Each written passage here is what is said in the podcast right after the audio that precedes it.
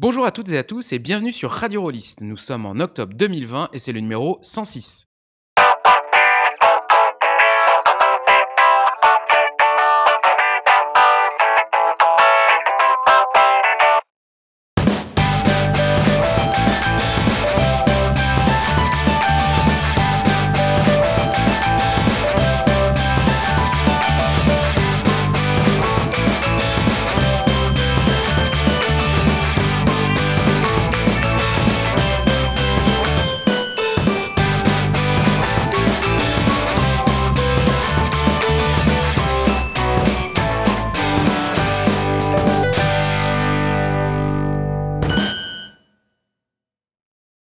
Bonjour à toutes et à tous et bienvenue sur Radio Rollist. Pour ce numéro d'octobre 2020, je suis en compagnie de Philippe qui a tout juste eu le temps de retirer son barda d'explorateur pour nous rejoindre. Malgré l'isolation du studio, je crois percevoir au loin les cris de notre concierge. Ça fleure bon le, le cube gélatineux que j'ai envie de dire un petit peu, hein, parce qu'en tout cas tes choses ont l'air de coller au sol, non? Euh, pourquoi mes chaussures colleraient au sol? Je ne comprends pas bien. Des restes de cubes gélatineux peut-être? Ah oui, oui, mais on va plutôt parler de vers géants ce soir. À ses côtés, c'est un Loris raide comme un piquet de tire-fesse qui s'est assis sur cette chaise pliante de camping où j'avais négligemment oublié une boîte d'IN- d'INSMV 5e édition. Le bougre a déjà sifflé toutes les valstars de luxe de la glacière, mais il est là et bien là, n'est-ce pas? Oui, oui, euh, alors bon, moi je vais pas parler de Ténia géant, euh, je vais parler de- d'un vieux jeu avec beaucoup de fleurs et qui sent bon, qui s'appelle Nobilis. Et pour parfaire cette fine équipe, nous avons invoqué Éric Gnodan qui nous est arrivé sur sa chaise longue en cuir de déro, sirotant une liqueur de cervelle d'illicide. Initiative.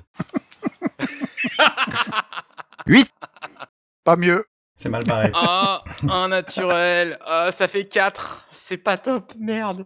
On est, on est vraiment dans la merde, Eric Bah attends, parce que il faut que je tire au hasard ce sur quoi vous êtes tombé en fait. Vas-y, tiens, on va savoir. je veux savoir, je veux savoir avant de passer au sommaire. On, fera ça tout à l'heure si tu veux bien. Le Pepperworm, comme ça on, euh, on reste dans le thème.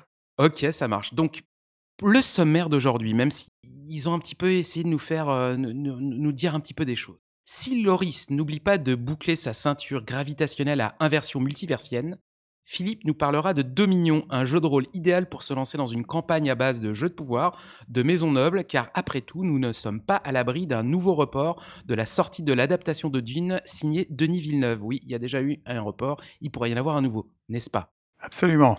Bon, si Philippe ne rend pas euh, toute l'équipe accro à l'épice, Eric nous fera un retour sur les créations d'Amy Allen. Rien à voir avec la chanteuse, je vous rassure. On me dit dans l'oreillette qu'il est notamment question d'un jardin et d'une bibliothèque extradimensionnelle. C'est pas très clair. Non, c'est même plutôt compliqué. Et si Eric ne parvient pas à planter l'OS de l'ordinateur qui se donne des airs, Loris nous parlera de Nobilis, un jeu de rôle où on incarne des mortels avec une véritable prise sur la réalité. C'est ça? C'est exactement ça, ils sont même carrément balèzes. Mais avant de démarrer dans le dur, je vous propose de parler un petit peu d'actualité, ou plutôt peut-être rapidement d'une actualité proprement radio-rolliste. N'est-ce pas?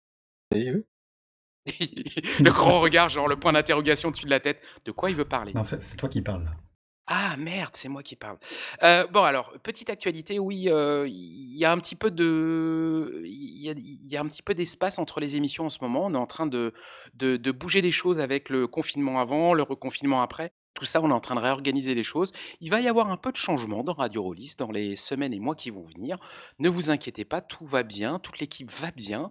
Euh, on, joue toujours, euh, on lit toujours et on dit toujours beaucoup de conneries. On fait toujours autant de jeux mots foireux. Donc voilà, c'était juste ma petite actualité. Est-ce que vous avez d'autres actualités, les, les, les- les trois autres Il y a le...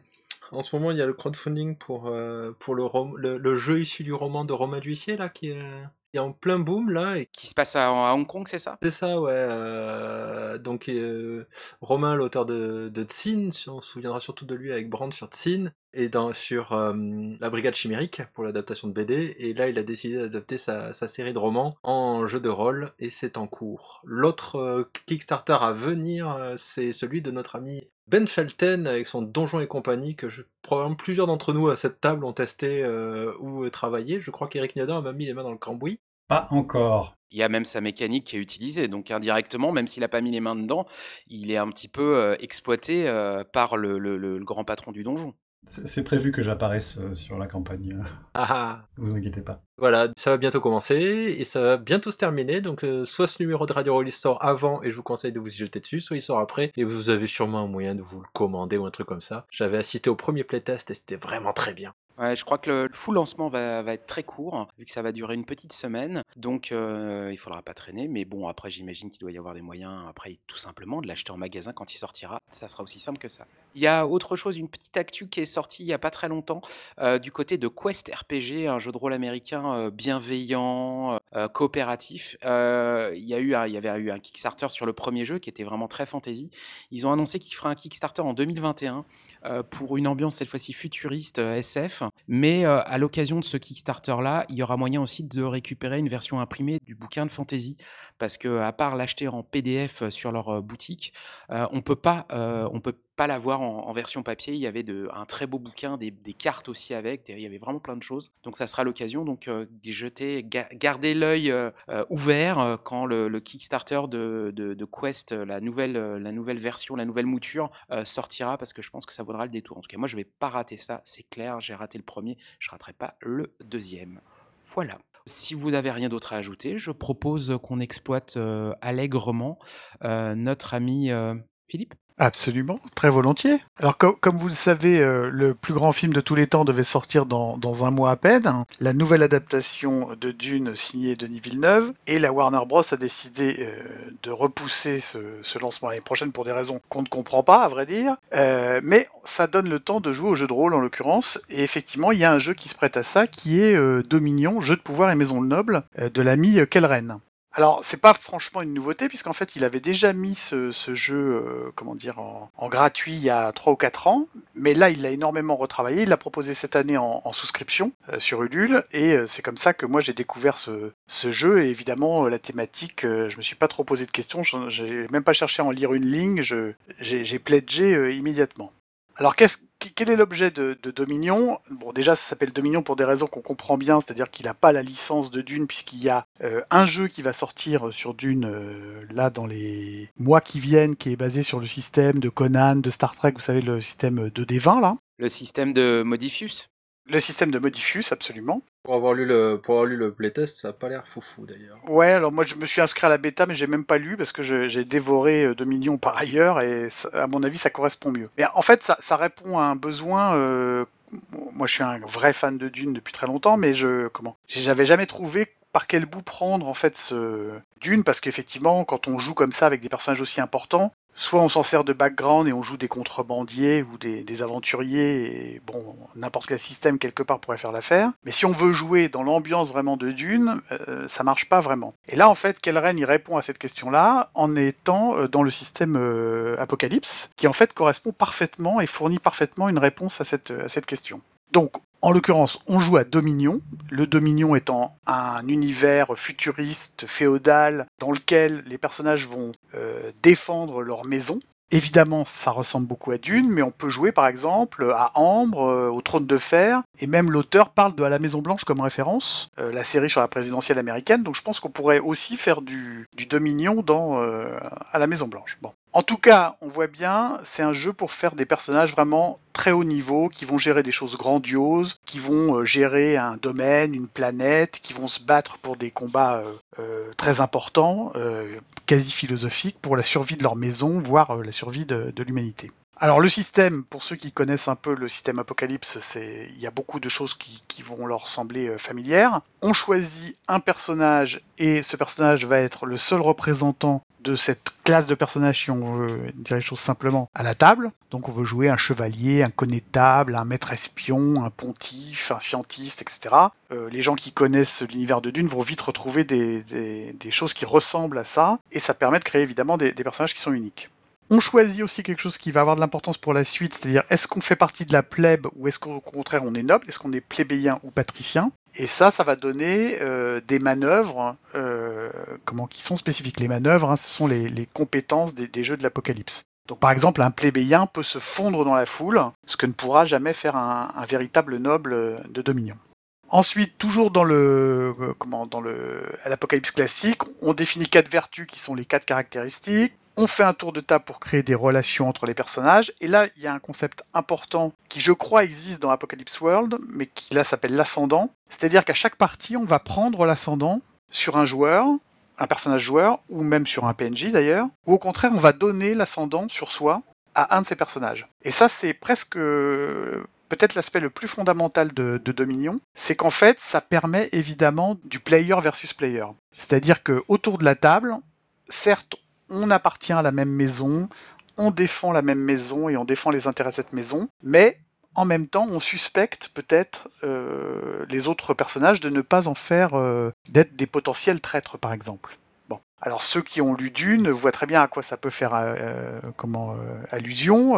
et ce qui est intéressant, c'est que c'est un player versus player, mais light, parce que le, but n'est pas de comment que rapidement ça tourne comme à paranoïa, par exemple, à tuer tout le monde autour de la table. Mais par contre, on va chercher effectivement à prendre l'ascendant peut-être sur un joueur pour en savoir plus ou pour l'obliger à faire des choses qu'il n'était pas prêt à faire. Et ça, moi, je trouve c'est un, des points les plus intéressants peut-être euh, du jeu.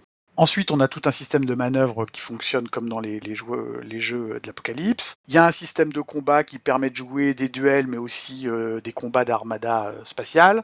Je vous le dis tout de suite, si vous avez envie de jouer surtout à ça, faut pas jouer à Dominion parce que les combats sont résolus très rapidement. Pour donner une idée, le principal, euh, comment, quand on gagne un combat, enfin un seul coup dans un combat, la première chose qu'on peut faire, c'est d'atteindre l'objectif qu'on s'est fixé avant d'infliger des dégâts. Donc le but n'est pas de reconstituer des, des duels épiques, euh, comment dire, à, coup de sabre. Euh, voilà, exactement. Là, vous seriez extrêmement déçu. Bon. Le deuxième point intéressant, c'est que l'expérience se gagne en cochant ce que Kelren a appelé les fatalités, parce qu'en fait, le destin de ces personnages, il est tragique, quoi qu'il arrive. Et d'ailleurs, les personnages, euh, si on joue un peu en mode saga, ils ont pour vocation de mourir et de passer à un autre personnage.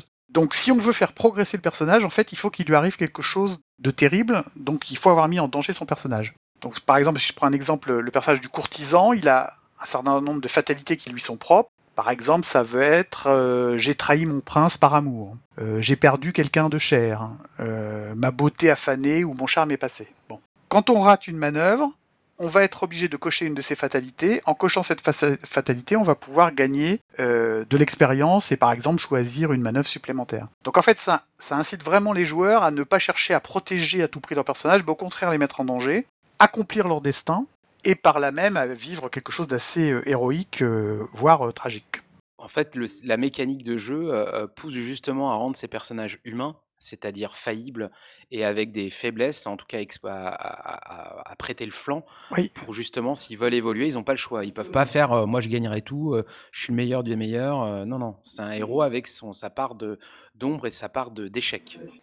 exactement, et on ne, on ne progresse que comme ça. C'est-à-dire, c'est pas en combattant la journée qu'on va progresser euh, à l'épée, quoi, par exemple. Donc ça, c'est la mécanique générale. À la fin de chaque euh, session, il y a des manœuvres spécifiques qui sont les manœuvres de maison. Donc ça permet, ça c'est le gros avantage, moi je trouve, des jeux Apocalypse, c'est de gérer le, macro. C'est-à-dire, euh, par exemple, il y a un système de budget où en fait ça permet d'améliorer par exemple une armée ou d'envoyer un réseau d'espions sur une planète. On passe pas toute la session à faire ça, au contraire on dit qu'on le fait et on le fait et, ça a de l'impact à la partie euh, suivante. Bon. On fait cette fameuse phase d'ascendant aussi à la fin, c'est-à-dire que chaque personnage doit dire bah finalement j'ai le sentiment que Tufirawat a pris euh, l'ascendant sur mon personnage parce que euh, il s'est passé ça ou ça pendant la partie. Et donc il y a un tour de table qui est, qui est, fait comme ça, qui sert un peu aussi de, débriefing de, la partie. Et, donc ça crée, voilà, c'est un système qui est à la fois, comment dire, connu des joueurs euh, de l'Apocalypse ou euh, enfin de tous les jeux qui sont issus de, un peu de ce, mouvement-là, mais qui en même temps ont, leur propre euh, particularité. Après le, livret, il n'y a pas, a pas grand-chose de plus. Il y a un cadre léger avec une dizaine de familles qui sont détaillées, et puis des conseils pour mener Dominion, c'est-à-dire comment faire les, vous savez, les fameux comptes à rebours, c'est-à-dire qui sont les arcs de scénario qui permettent de, lancer les joueurs en fait et de, les faire créer l'intrigue au fur et à mesure. Quoi. Il y a un système de création de d'intrigue ou de, de front, de choses comme ça Ouais, alors moi, j'ai trouvé que c'est la partie un peu faible de comment dire de, comment de, Dominion, c'est-à-dire qu'il explique comment faire. Il propose, euh, euh, il y, a une- table, ça va plaire à Eric à la fin. euh, Il y a six tables de six, opportunités, menaces, etc. Euh, mais c'est pas hyper détaillé. Moi, je me, me suis un peu perdu là-dedans, mais en même temps, bon, je suis un peu un débutant sur le sujet, donc je euh, je, je veux pas avoir l'air de comment dire de, de critiquer quelque chose que je maîtrise pas par, par moi-même. Mais en tout cas, pour moi, le plus intéressant, ce qui est hyper bien détaillé, c'est plutôt la création de la maison. Euh, et là, il y a vraiment des outils pour créer des maisons euh, vraiment originales, d'accord? C'est-à-dire, euh, par exemple, quel, est la, comment, quel est le nom de la maison? Bon, là, il y a des suggestions, etc. Mais aussi, quelle est sa devise? Et la devise, c'est important parce que, par exemple, un noble, s'il incarne la devise de la maison, il va marquer des points aussi, il va, progresser. C'est une façon pour lui de, progresser.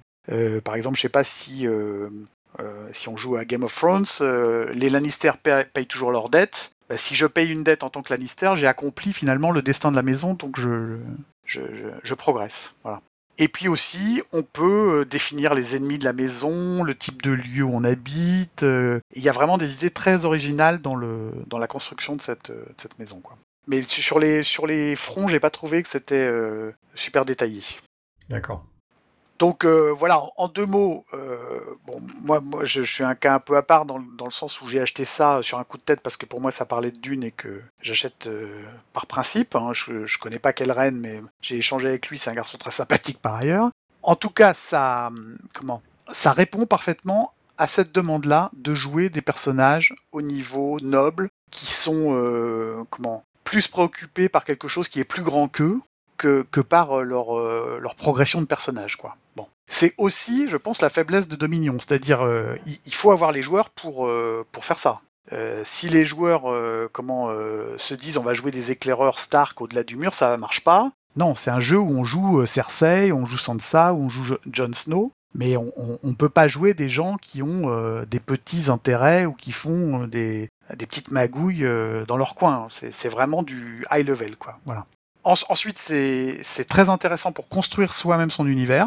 Parce que on peut soit le, moi c'est ce que je vais faire en l'occurrence, je vais, faire construire à mes joueurs une maison dans l'univers de Dune et je me servirai de Dune comme d'une toile de fond. Mais on peut très bien euh, créer soi-même euh, tout son univers et, le créer en plus, c'est la force de ces, jeux-là, de créer au fur et à mesure. C'est-à-dire, faut surtout pas euh, écrire un long background au départ, mais au contraire laisser les joueurs le, bâtir avec vous.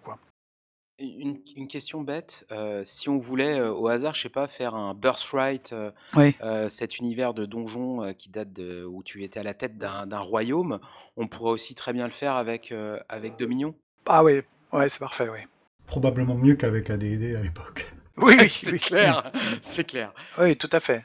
Non, non, c'est vraiment fait pour ça, pour jouer des personnages importants, pour jouer des tâches importantes. Alors après, moi je, vais, je vais conclure là-dessus, mais je comment Il y a toujours un côté méta, je trouve.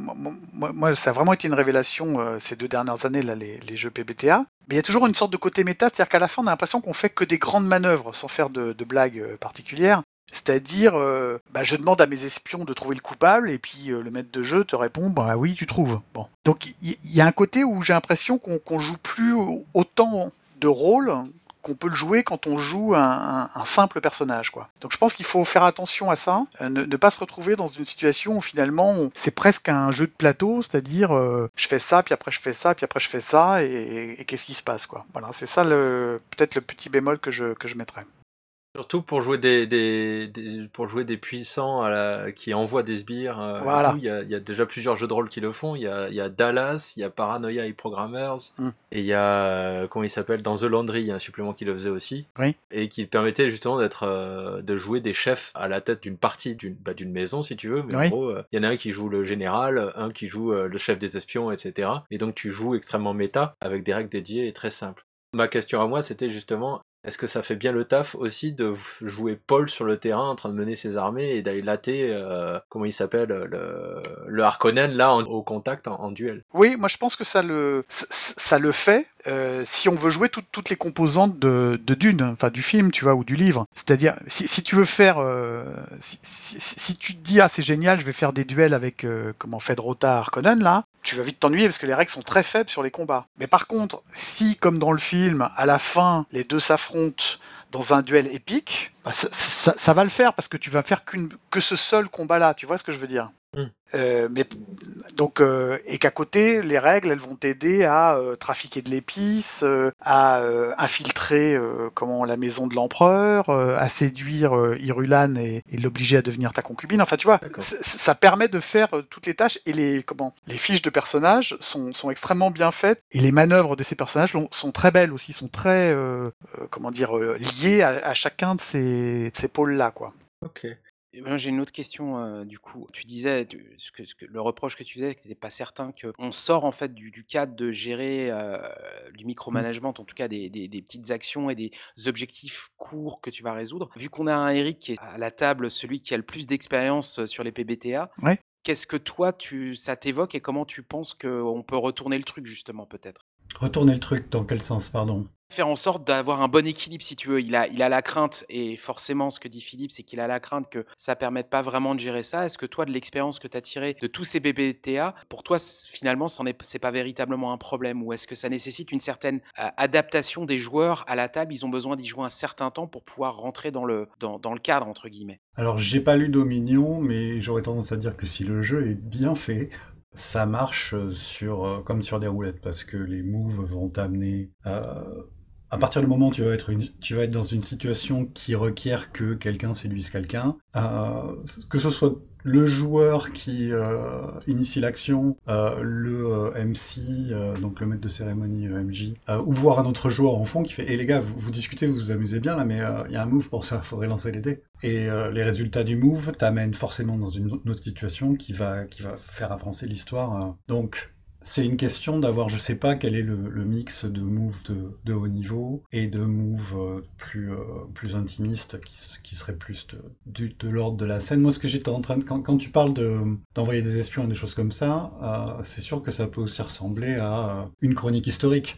Et alors, en janvier 1221, le grand connétable envoya ses espions et découvrit que l'assassin était machin chouette. Ah, ah. Et du coup, c'est pas vraiment euh, Fortune de France, quoi. Oui, c'est ça, oui. J'ai un souvenir dans les PBTA aussi que, ou en tout cas dans beaucoup de PBTA, dans les moves, il y avait aussi une question de qui était à la, à la, à la main, d'entre les mains du, du MC des joueurs, qui était la l'échelle du move. En fait, le même move, bon, pour Apocalypse World, genre agir, euh, Agir sous pression. Agir sous pression, ça couvre, euh, ça couvre. Je fais 3 mètres dans, la, tra- dans une tranchée à Stalingrad, Mhm. ou euh, je traverse toute la ville. Oui. C'est juste que derrière, le, les conséquences de ce que tu fais vont être adaptées aussi. C'est-à-dire, euh, tu traverses toute la ville, tu te rates, euh, bah, t'arrives pas au bout, quoi. Et tu fais deux mètres de tranchée, tu te rates, bon, bah, tu te retrouves avec une balafre. hein, Ouais. Et puis après quelques parties, si vraiment il manque un move, tu le, tu t'en rends compte, tu le sens, tu vas le chercher dans un autre jeu, tu hack ta sauce, c'est pas non plus la fin du monde. Ce, que, je retiens de ce que vous dites, euh, et euh, Loris et Eric, c'est que globalement, euh, il faut tout simplement tester euh, pour trouver le, bon mix, mais que euh, c'est vrai que peut-être la crainte que Philippe a à la première lecture, c'est vraiment par le jeu que tu verras si elle est, fondée ou pas. Oui, puis aussi parce que je connais mes joueurs et, et que ils sont pas très branchés sur ce, truc-là. Moi, j'ai eu des expériences très mixées sur les, les PPTA. Moi, j'adore. Il y a un groupe avec qui ça marche très bien, puis il y a des gens avec qui ça marche pas du tout parce que ils comprennent pas que qu'ils- qu'ils doivent plus micromanager les tâches en fait. C'est-à-dire euh, ou qu'on prenne un peu le contrôle sur le, leur narration. C'est-à-dire, euh, moi, j'ai surtout joué à hum, Monster of the Week. Bon, quand, un joueur dit à l'autre, bah écoute, je suis ta sœur, ça, ça toujours, euh, ça leur plaît pas. Quoi. Il y a un truc qui, qui va pas là-dedans. Bon, moi, ça m'a beaucoup fait rire ce jour-là, mais c'est pas toujours le cas. Donc, je, je crois que je suis plus inquiet finalement de l'adaptation de, de ces mécaniques à un certain type de joueur que, le réel problème sur des gens qui seraient un peu plus aguerris, je pense. C'est plus ça ma, question. Voilà. Ok, bon bah on, verra euh, en tant que tel, mais, euh, globalement toi, euh, de, de ce que tu retiens du, du jeu en tout cas tel que tu l'as lu et à tel que comment tu comptes l'utiliser, Oui. qu'est-ce que, qu'est-ce que, comment tu pourrais résumer tout ça? Bah, moi, je, déjà, je suis chaud bouillant pour, euh, comment, pour préparer. euh, je te dis, j'avais une campagne de Dune qui traîne depuis des mois, des années, pardon, euh, dans ma tête et que je n'arrive pas à sortir parce que justement, j'ai pas ça. Et là, je vois très bien ce que je vais faire. Pour le coup, j'ai commencé à travailler dessus. euh, alors, il faut pas trop travailler non plus parce que c'est le principe des jeux de la- de l'apocalypse. Mais en, en tout cas, euh, ce qui est clair, c'est que moi, je vais partir sur. Vous êtes dans l'univers de Dune, mais c'est pas exactement. euh, Enfin, ne vous attendez pas à vivre le, le livre ou le film. Par contre, vous allez créer votre propre maison dans cet univers-là et vous allez interagir dans cet univers-là. Et donc, je vais donner la main énormément aux joueurs dès le départ sur euh, euh, leurs liens, leurs euh, comment dire, les, possibilités. Et effectivement, pour rejoindre ce que dit Eric, il y a un moment où aussi tu vas dire, euh, bah non, t'es pas plus puissant que l'empereur, bah non, tu n'as pas plus d'argent que la guilde. Euh, bon, voilà, il faut mettre certaines limites, mais globalement, je, je, je vais enfin pouvoir faire jouer des personnages du niveau de Paul Atreides euh, à mes joueurs, sans qu'ils jouent Paul Atreides, évidemment. Juste une question pour Eric, pour, alimenter, ta préparation de campagne. Si, Philippe, qui est pas encore très expérimenté en PBTA, doit travailler les fronts, est-ce qu'il y a un truc à lire, sur les fronts pour, heu, qu'il puisse justement, vu que, le PBTA, ça suppose de pas trop travailler parce qu'il y a beaucoup de choses qui se fait en jeu, mais les fronts, c'est bien de les préparer à l'avance néanmoins. Est-ce qu'il y a quelque chose que tu peux conseiller à lire? Loris aussi, hein, d'ailleurs, hein? Ouais, ça m'intéresse. Euh, alors je l'ai pas fait jouer, donc je sais pas vraiment comment ça fonctionne euh, à la table, mais euh, dans Apocalypse World 2, euh, il y a un système de cartes. c'est une carte physique, mais c'est aussi une carte métaphorique où tu places donc dans Apocalypse World, tu joues les personnages qui sont en général liés à un lieu ou à une caravane ou quelque chose comme ça. Donc tu places ça au milieu, et puis autour, tu places les, différentes menaces euh, et dangers. Euh, donc ça peut être, euh, certaines sont placées par rapport aux points cardinaux, mais il y a aussi sur l'abscisse et l'ordonnée, il y a aussi des choses comme immédiat, caché, des choses comme ça. Donc tu peux, tu peux déplacer tes, euh, tes menaces euh, pour donner aussi, euh, pour avoir une, une idée euh, très générale de très haut niveau euh, de ce qui peut se passer à l'intérieur de, ta, de, de ton enclave, euh, la menace interne, euh, la maladie mutante, enfin tu Ce vois. qui était un peu compliqué, mais je me suis expliqué avec Kelren par, euh, par mail et c'était beaucoup plus clair après, c'est qu'en fait, il y a deux niveaux de menaces. Il y a- l'intrigue et ensuite les menaces dans le. Alors, je sais pas si ça existe dans d'autres systèmes. C'est-à-dire qu'en fait, euh, l'intrigue, c'est par exemple, euh, les Harkonnen veulent s'emparer de Dune. Et ensuite, on détaille ça en trois ou quatre menaces maximum, qui ont chacune leur compte à rebours. Mais l'intrigue principale a aussi un compte à rebours qui est déclenché par ces menaces. Donc, je j'avais pas bien compris au départ. Et, euh, et pour le coup, il, il m'a expliqué, c'est plus clair, quoi.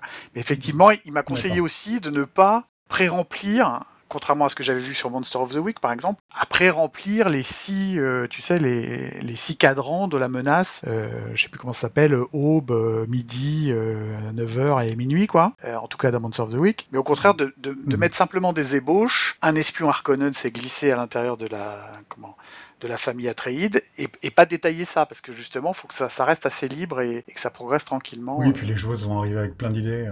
Euh. Juste un espion et euh, lui donner une identité plus tard Ouais, aussi, ouais. parce qu'au final, euh, Harkonnen, euh, tu, tu peux avoir envie de changer le jour où, besoin. Oui, en plus, oui, oui. Comme euh, Eric avait cité la, la, la mécanique des fronts et toute la, toute la espèce de cartographie qu'il y a dans Apocalypse World V2, qui est très très très bien, franchement. De toute façon, Apocalypse World V2, faut le lire parce que ça, ça, tout, ça te donne tous les bons conseils pour tous les PBTA qui, que tu vas lire après. Et l'autre truc, c'est ouais, c'est vraiment, tu, tu prends ta campagne que tu avais prévue, là, tu la décomposes en compteur aussi et, en, et, dans, et sur cette map. Et là, t'es royal. As... Éventuellement, tu peux te faire une petite, une petite mind map euh, en plus, là, les. euh, Ouais. avec les, les liens entre les entre les, les PJ et tout ça, mais ça tu vas la construire au fur et à mesure de ta partie aussi, c'est pas pas le plus euh, le plus essentiel. J'ai une autre question, euh, et pour, pour te la poser, en fait, il faut qu'il y ait plein peu un accent sud-américain.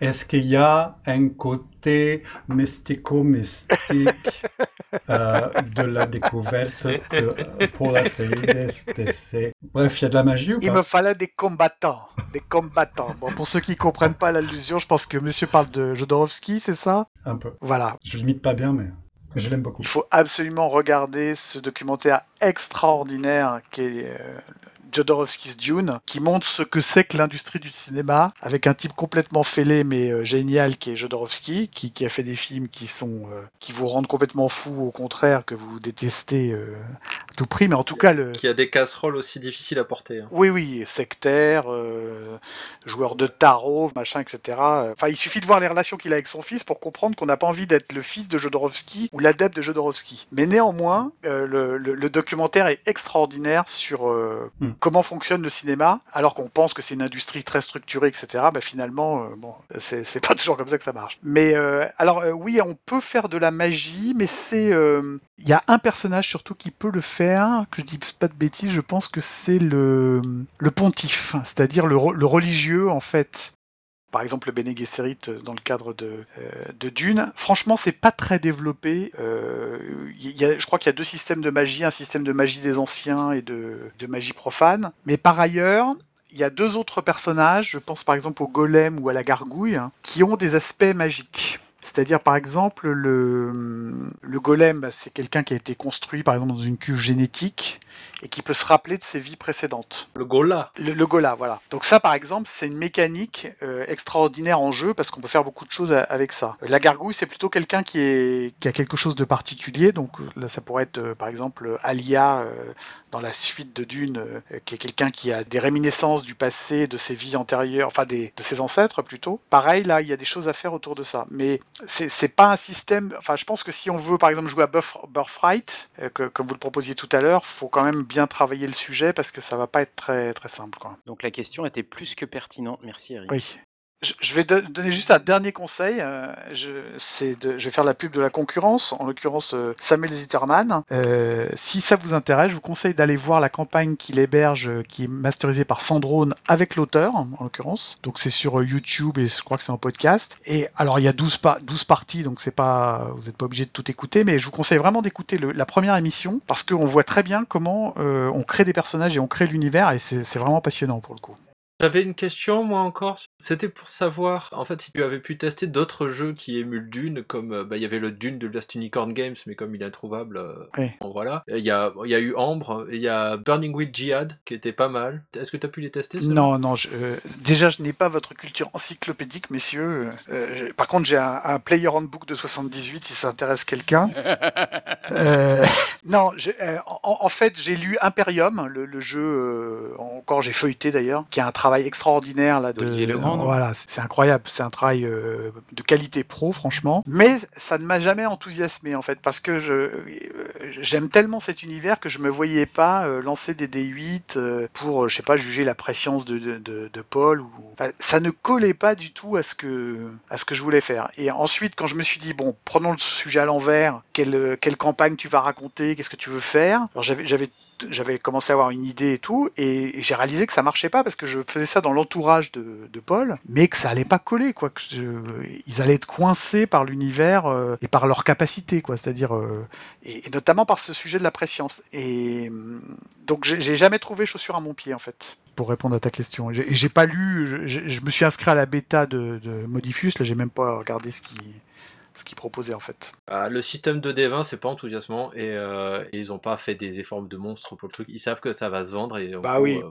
c'est un peu c'est la réputation qu'a le d'une de, de Last Unicorn Games, euh, c'était de ne pas faire d'efforts quoi. Moi j'ai joué à Star Trek avec un copain Emmanuel, j'ai bien aimé le, enfin j'ai joué sur Roll20 donc je suis pas sûr d'avoir eu toute l'expérience de D20, ça m'allait parfaitement. Mais j'ai toujours un problème quand on, se dit que c'est le même système qui fait du Conan, du Star Trek et du Dune quoi. Pour moi il y, a un truc qui va pas là-dedans quoi. Je, je ne sais pas comment ils traitent le, sujet. C'est ton expérience des systèmes universels à la GURPS jadis, ouais. qui te montre qu'un système générique, en fait, ça permet pas de tout faire. Le système does matter et c'est bien quand il est adapté à l'univers. Exactement, exactement. Je comprends. Bon, et eh ben merci euh, Philippe pour euh, cette chronique de 2 millions de Kelren. Euh, pour info d'ailleurs, si vous voulez vous faire une idée du jeu, sur Itch.io, il y a une, une version démo euh, téléchargeable gratuitement, alors que le jeu vaut 15 euros sinon par ailleurs, mais vous pouvez aller télécharger une, version euh, démo. Oui, la, démo est très bien faite, je, complète, parce qu'elle euh, est totale, c'est-à-dire il y a les fiches des personnages et il y a vraiment un scénario d'introduction assez bien foutu.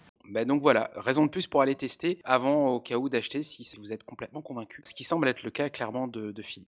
Donc, revenons-en à notre ami Eric, qui, dans ses OSRI euh, et compagnie, euh, doit nous parler de Amy Allen, la créatrice de Gardens of Inn et de Stygian Library, si je ne m'abuse. C'est exactement ça. Euh, ce sont deux petits bouquins euh, que vous pouvez acheter en impression à la demande euh, sur DriveThru RPG qui font entre 70 et 80 pages, plutôt écrits plutôt serrés, tout en noir et blanc, avec des illus qui sont bien choisis, mais néanmoins de, dans le domaine public. Ceci dit, il faut il faut se dire que la dame a dû passer beaucoup de temps à chercher parce qu'elle a trouvé des trucs qui correspondent très bien à ce qu'elle écrit. Et comme ce sont euh, surtout des gravures du, du 19e siècle, on est très bien dans l'ambiance euh, gothico-victorienne euh, de chacun de ces scénarios, suppléments, donjons, univers. On ne sait pas trop comment euh, les, euh, les qualifier, puisque les jardins de Yin et la,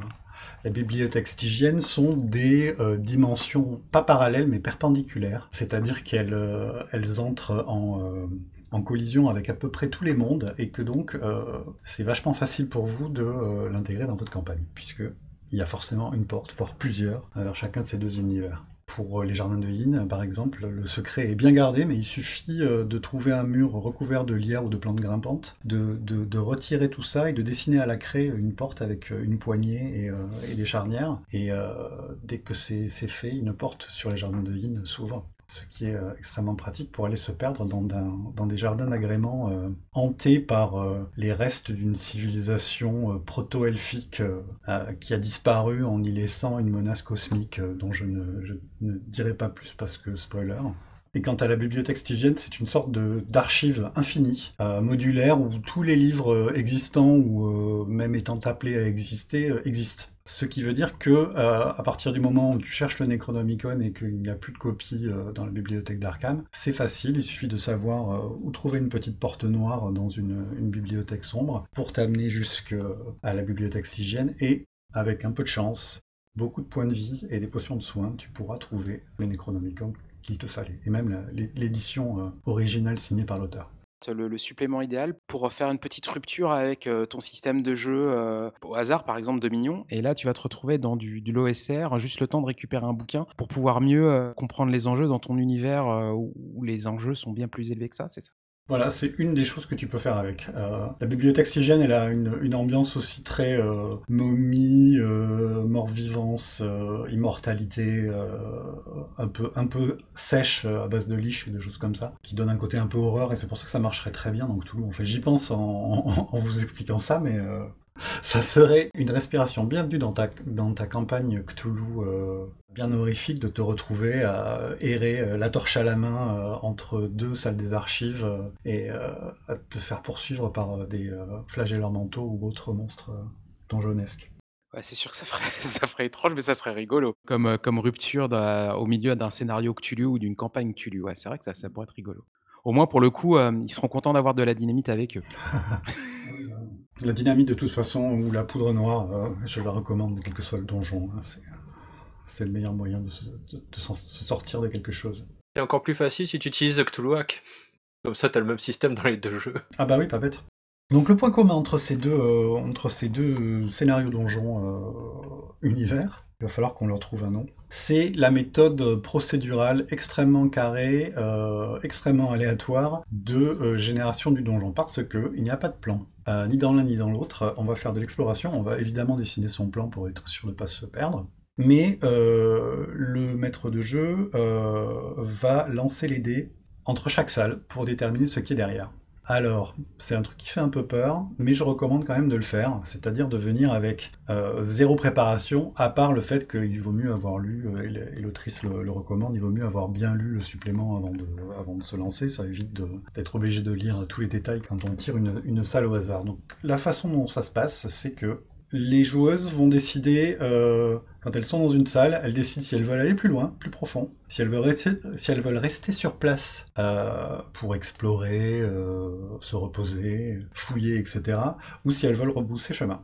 Dès qu'on explore euh, plus avant, plus profond dans le donjon, le maître de jeu lance un des 20 et ajoute le niveau de profondeur. C'est-à-dire que votre première salle, elle était, elle était au niveau 1, votre cinquième salle, elle est au niveau 5. Et plus on va loin, plus le des 20, évidemment, a des chances de nous amener haut, sachant que euh, on a 34 entrées sur la table des salles, et qu'en plus de tirer une salle, on tire sur euh, une table au même nombre d'entrées euh, une particularité ou un détail de la salle.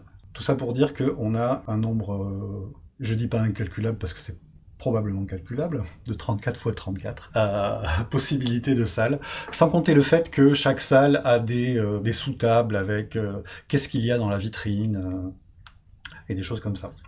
Ou, Tu, tu peux donner un exemple de particularité de salle, par exemple? Oui, alors, si je prends par exemple la, la bibliothèque, on a, il y a des tubes de verre, il y a un, un machicoulis, il y a des urnes funéraires, euh, euh, l'illumination est faite à partir de fantômes, Euh, la salle est trop grande. Ça, ça, ça c'est très ctulien pour le coup. Tu- tu- la salle est trop grande. Ouais. Euh, tu as aussi la salle est trop petite. ça marche aussi. tu ouvres la porte et tu te rends compte que euh, tu ne peux rentrer, tu, tu- tu ne peux rentrer qu'à genoux dans cette pièce qui pourtant ressemble à une salle de musée normale. Et tout ça donc euh, en rajoutant ça sur des salles du style euh, collection de squelettes, auditorium, chaudière, chapelle, euh, mausolée, etc. Euh, à chaque fois, il y a un renvoi de page, enfin même un double renvoi de page, un, renvoi vers la, salle qui va vous dire euh, peut-être qu'il va falloir lancer les dés pour savoir de quel type de squelette on va avoir dans la collection et euh, les éventuels effets des, des cas particuliers. Une fois qu'on est dans la salle, il y a un éventuel autre jet de dés à faire, c'est un jet d'événement qui dépend. si c'est une table à 20 entrées, on jette un des 12 ou un des 20, donc ça dépend. dans les jardins, c'est si on est de jour ou de nuit. Donc euh, de nuit, euh, il on jette un des 20, on, a donc des chances de tomber sur euh, le, bas de la table qui sont des créatures plus dangereuses ou qui ne sortent que la nuit.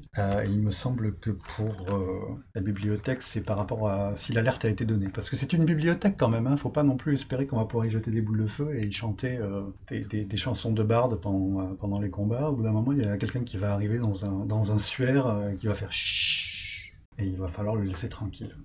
Et en plus de ça, il y a évidemment les chances de rencontre hein, euh, qui euh, varient en fonction de si on est resté dans la salle ou si on explore autre chose, et euh, à laquelle on ajoute aussi la profondeur. Donc plus on va loin dans le donjon, et plus on a de chances de tomber sur des choses que- qui sont de plus en plus bizarres. C'est très, c'est beaucoup plus frappant, je pense, avec les, euh, les jardins, parce qu'on se rend assez vite compte dans les, jardins que, alors, ce sont des jolis jardins d'agrément à la victorienne. Il y a des, euh, des palettes de glace et des choses comme ça, et euh, des, trucs un peu bizarres parfois. Les, les, les sculptures végétales s'animent et vous attaquent. Bon.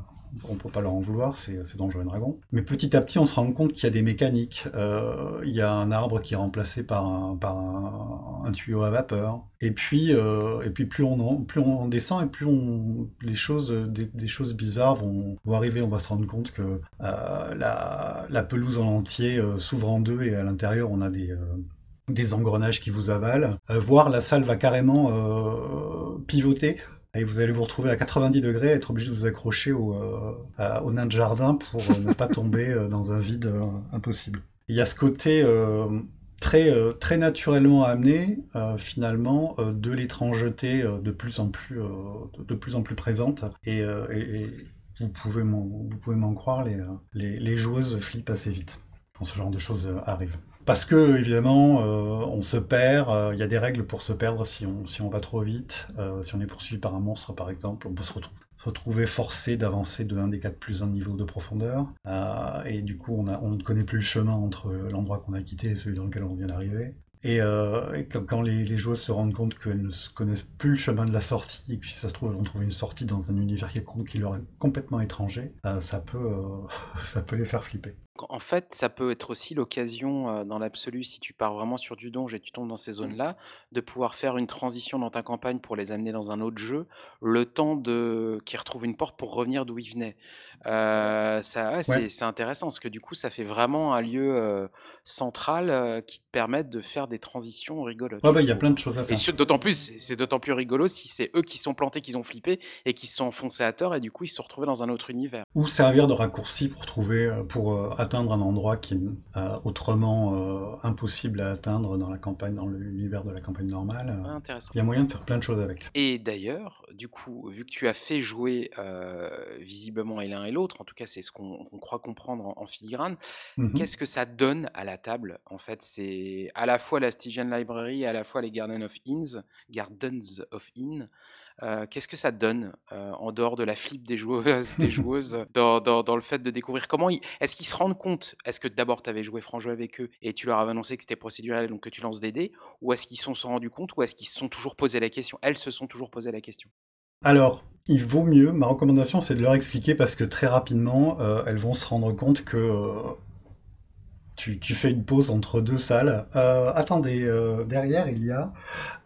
Et puis aussi, si elles comprennent que il y, a, ces trois choix au départ, est-ce que vous voulez vous enfoncer plus profondément, rester sur place ou repartir, ça évite de, décrire, moi c'est ce que je faisais au départ, alors, euh, il y a un petit portillon qui, qui euh, sur la gauche qui pourrait vous amener peut-être euh, dans ce qui ressemble être un, un jardin de pierre. Et puis, euh, il y a cette grande allée en face de vous. Et puis, sur la droite, euh, vous pensez que vous pourriez facilement sauter par-dessus la haie pour voir ce qu'il y a derrière. Euh, alors qu'en fait, euh, il n'y a qu'un choix. C'est aller plus loin ou pas. Euh, et c'est sûr, tu peux aller plus loin dans deux directions différentes. Et, euh, sur ta carte, euh, qui est plus un enchaînement de, localisation verticale qu'autre chose, euh, tu peux avoir une, patte doigt à cet endroit-là, mais c'est beaucoup plus simple que les joueuses sachent de quoi tu parles, qu'elles comprennent que tu as besoin d'une minute entre deux salles, et puis ça leur permettra de meubler en faisant du roleplay ou en allant chercher une bière si besoin est. Euh, bon, c'est assez crevant, je dois dire. Une, une longue séance. Euh, Gardens of Eden, c'est celui que j'ai fait jouer le plus. J'ai fait une, une longue séance un samedi soir et euh, j'étais vraiment sur les rotules à la fin. Stygian Librairie, je l'ai fait jouer une fois et la deuxième fois, j'avais un peu triché parce que j'en avais juste besoin pour l'intro, donc j'avais tiré mes localisations au départ et j'avais même fait un plan, ce qui est mal. Mais je recommande quand même de vous laisser surprendre par ce, que vous, ce que vous allez tirer.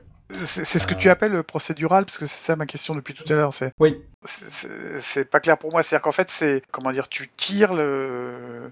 Enfin, c'est forcément par un système de table aléatoire procédural ou c'est Ouais. autre chose euh Euh, procédural, oui, ça vient du jeu vidéo. C'est euh, sont les jeux comme Rogue qui n'ont pas de plan établi et qui euh, établissent euh, aléatoirement ce que tu vas trouver au fur et à mesure. D'accord, Donc c'est exactement ce qu'on fait, sauf qu'on n'est pas des ordinateurs et donc ça nous prend une minute le temps de noter tout. d'accord.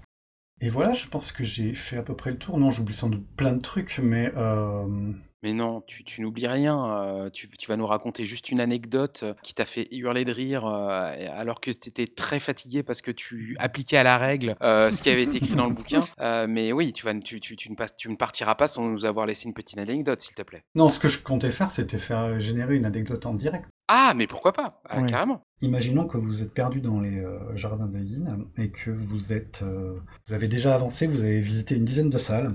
Peut-être que si vous avez eu du bol, vous êtes tombé sur une salle qui avait un raccourci qui vous permettait de remonter de plusieurs niveaux, ce qui vous permettra, si jamais vous êtes poursuivi par euh, un animal végétal en haie, de, de- repartir plus vite et de pas vous faire manger. Ah, mais euh, je vais sortir mes petits dés. Bon, il y a moyen de tricher. euh, ça, c'est un truc que je voulais dire, c'est que euh, il y a un gars qui s'appelle David Shadwan, qui est un auteur indé américain que vous connaissez peut-être, qui sur son site a mis deux générateurs qui permettent de, générer les deux les deux modules avec un bouton aller, aller plus profond, rencontre, etc., etc., qui incrémente au fur et à mesure la profondeur. Donc si vous voulez tester et voir de quel genre de, de trucs bizarres, euh, sur quel genre de trucs bizarres vous pouvez tomber, je vous donnerai les liens. Euh, nous sommes donc euh, dans les jardins. Est-ce que, quelqu'un a un dédain sur lui ou pas loin? Euh, je vais en chercher Ou un. est-ce que je jette moi-même? J'en ai un dans ma tête et c'est 17. Ok. Dix- 17 plus 10, ça fait 27. Euh, tu- vous avez trouvé des, des euh, euh, lits de champignons. en page 27. J'ai. Et, euh, et ben vas-y, Alors, 8. Euh, 8 et 10, ça fait 18. Avec, il y a un toit en verre. Ça, ça va pas être un truc qui va nous coûter trop cher, enfin qui va vous poser trop de soucis. Donc, euh, tu regardes, tu, tu gardes les doigts des- dans les pages, tu feuillettes. Euh, toit en verre. Ah non, euh, il y a une chance sur trois que vous rencontriez des composteurs myconides. Si je fais 3 sur le dé, ça fait quoi? Sur un D6, hein, j'ai lancé. Et ben non, c'est 2 sur 3. Ah merde. Donc, euh. Et, Raté. et deux, et deux jours, ce sont des, des demoiselles roses euh, qui font partie des. euh, Il y a à chaque fois, quel que soit le, quel que soit l'univers, il y a toujours euh, des groupes de monstres slash PNJ avec lesquels on peut interagir, auxquels le MJ peut donner des motivations, qui sont en général assez bien expliquées, parce qu'il y a quand même un thème, il y a quand même une, une raison d'être pour euh, chacune de ces deux euh, dimensions bizarres, et donc euh, il y a moyen de faire autre chose que courir poursuivi par des pans. des, des, des pans dinosaures. Il y a des pans géants qui chassent en meute dans les jardins, D'accord, tout va bien. qui, font tr- qui font très très peur. Et donc voilà, des lits de champignons. euh, et évidemment, il y a une table euh, au D8 avec euh, le genre de champignons que vous avez trouvé dedans. Je vais, je vais lancer le dé moi-même. On s'en fout, je sors la persillade.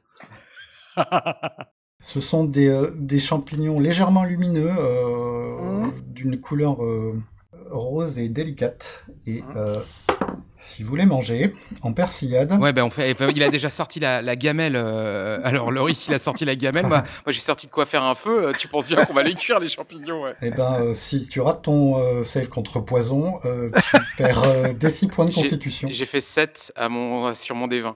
Voilà, donc tu perds des 6 points de constitution et tu te mets à C'est vraiment un, pas un cuisinier vraiment pourri, Loris. C'est Non, dégueulasse. mais c'est pas ça. est-. Ça veut rien, ça veut rien dire. Est-ce que, est-ce qu'ils sont bons? Que tu perds de la consit, on s'en fout. Je pense qu'ils sont bons parce que ça a quand même été construit par des, des proto-elfes et ces gens-là ont du goût. Euh, et qui veut, qui veut lancer un des 20 parce que je viens de décider qu'il allait, il allait y avoir une rencontre? Allez, moi je, je le fais. J'ai retrouvé mon dé. Tu, tu l'as perdu ton dé? Ah non, moi j'ai fait un sinon. Ah, t'as fait un 1 et 10, Oui. ça va Et ben de jour comme de nuit, euh, vous rencontreriez euh, une euh, chenille géante. Alors j'imagine, euh, je ne connais pas la personne en particulier, mais j'imagine que tu peux lui parler et qu'elle doit fumer euh, comme, euh, comme la chenille d'Alice. D'accord. Et ben en fait non, c'est c'est une grosse chenille qui mange des fleurs. Tant qu'elle ne mange pas nous, tout va bien. Et en fin de séance, évidemment, euh, je vais rajouter un événement et vous allez trouver euh, la, euh, la tanière euh, vide de quelque chose. Donc là, c'est moi qui vais tirer à nouveau une rencontre aléatoire pour savoir qui vivait là et vous allez pouvoir trouver un trésor.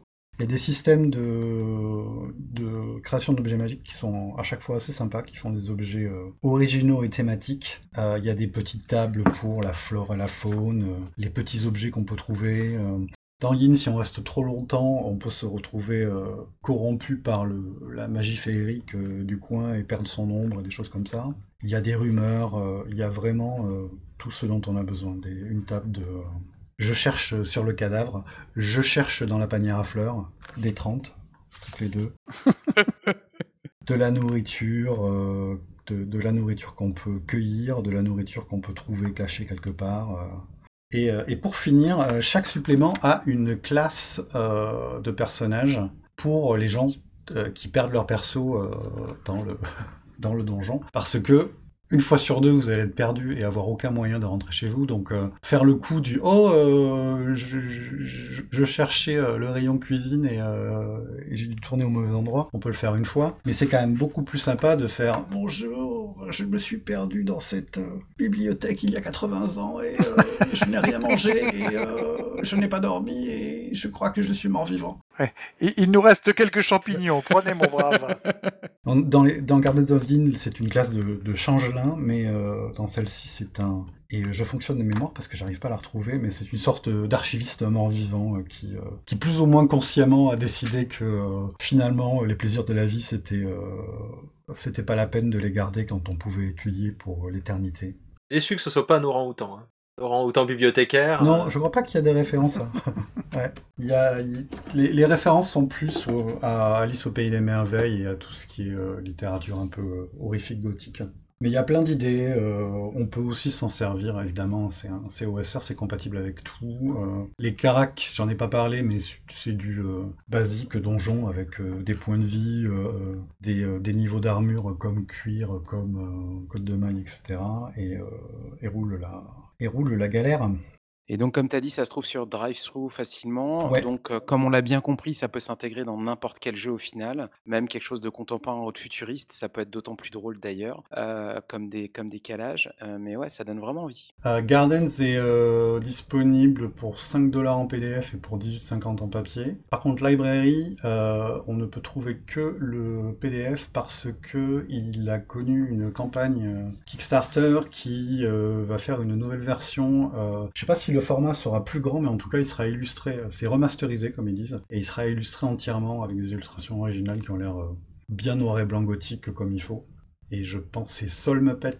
euh, je vous donnerai le lien aussi. euh, Ouais. un, un petit éditeur euh, anglo-saxon, enfin anglais, britannique, qui, qui fait ça. Et je pense que ce sera sur leur site. J'ai raté le Kickstarter moi-même, mais je pense que ce sera commandable sur leur site assez rapidement. Puisque ça devait être livré là à l'hiver. Tu nous tiens au courant, en effet, ça serait cool. Ouais. Bon, bah nickel. Et ben merci euh, pour euh, cette chronique euh, de l'espace euh, interdimensionnel euh, qui relie tous les univers en un seul. euh, C'était bien chouette. Et du coup, maintenant, on va laisser la parole à Loris euh, qui euh, doit nous parler de Nobilis. Euh, alors, euh, ce, ce- ce jeu super beau, quand il était notamment sorti après Derrière en français où beaucoup de gens n'ont rien compris ce que c'était, donc ça ça ça c'est bien, ça ça va nous permettre de comprendre grâce à toi. Ouais, voilà. Heu, j'avais même écrit à l'époque un un sur Casus et ensuite en j'en ai fait un petit PDF, heu, un truc qui s'appelait Nobilis for Dummies.